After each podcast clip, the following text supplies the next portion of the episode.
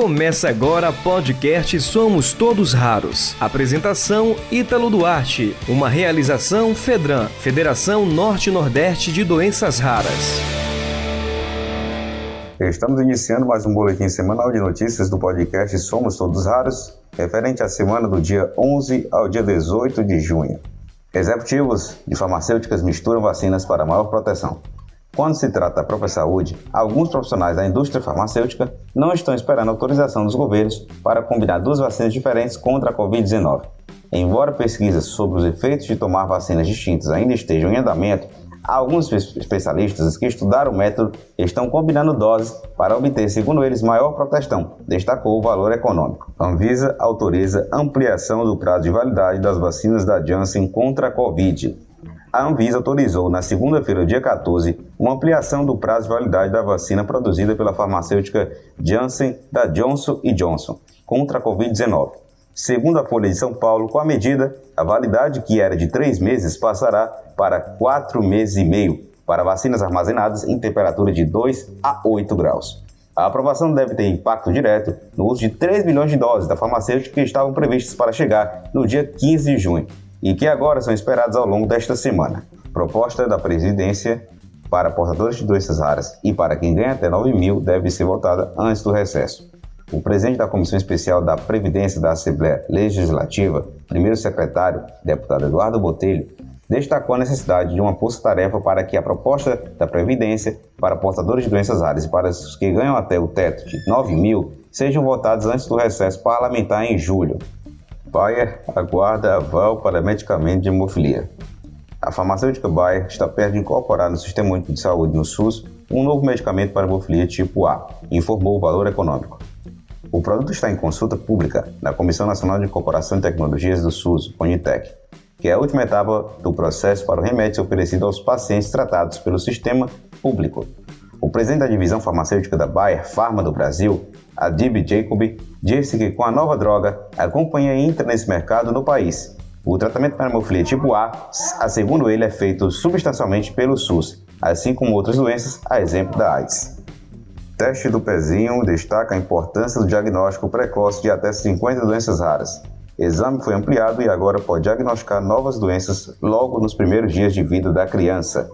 O teste do pezinho, exame realizado logo nos primeiros dias de nascimento da criança, até mesmo na própria maternidade, é um exame essencial para garantir a saúde da criança e evitar a mortalidade infantil.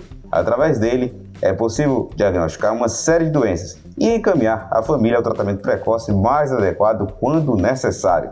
Este ano, a lista de diagnósticos abrangidos pelo teste pezinho foi ampliada. Criado pelo pediatra brasileiro Meijan na década de 70, o teste do pezinho é um dos mais importantes exames feitos em recém-nascidos realizado normalmente entre o segundo e o quinto dia da vida do bebê. A comissão vai propor regras para planos de saúde coletivos. O presidente da Comissão da Defesa do Consumidor da Câmara, deputado Celso, do Republicanos de São Paulo, anunciou a criação de um grupo de trabalho para elaborar regras específicas para contratos de planos de saúde coletivos. A decisão foi tomada pelo deputado na quinta-feira do dia 10, durante a audiência pública que evidenciou fortes divergências entre representantes e operadores de plano de saúde e entidades de defesa do consumidor. Conduzida pela Pfizer, campanha de conscientização sobre doença rara usa tecnologia Deepfake. O vídeo da campanha Pausa para a Vida, em celebração ao dia de conscientização sobre a amiloidose, conta a história real de um portador de amiloidose, uma doença rara que sonha em presenciar o casamento de sua filha o inusitado da ação é que o paciente participou da cerimônia sem sair de casa. O objetivo da campanha, conduzida pela Pfizer, com apoio da Associação Brasileira de Paramaloidose, uso tecnologia deepfake para a edição do vídeo surgiu como uma alternativa criativa e segura para que a campanha fosse viabilizada em tempos de pandemia, além de criar um cenário onde os sonhos se tornam realidade. O Hospital Universitário em Juiz de Fora terá atendimento a doenças raras. O Hospital Universitário da Universidade Federal de Juiz de Fora, na zona da Mata Mineira, informou na terça-feira, dia 8 de junho, que recebeu habilitação do Ministério da Saúde para ter um serviço de referência no atendimento a doenças raras.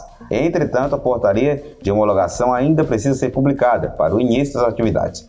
Após a conclusão dos trâmites burocráticos, os pacientes do SUS poderão contar com diagnóstico clínico e molecular, aconselhamento genético, exames laboratoriais e de imagens, reabilitação, tratamentos específicos e orientações aos usuários familiares e cuidadores. Nossa região possui um elevado número de pessoas com doenças raras, e este tipo de atendimento deverá ser um avanço na assistência dessas pessoas, uma vez que haverá uma marcação específica, evitando a concorrência no agendamento e em outras doenças muito mais frequentes, explica os docentes Ana Laura Almeida, Leopoldo Pires, Marcelo Cruzeiro e Tiago Vale, em comunicado conjunto emitido via assessoria.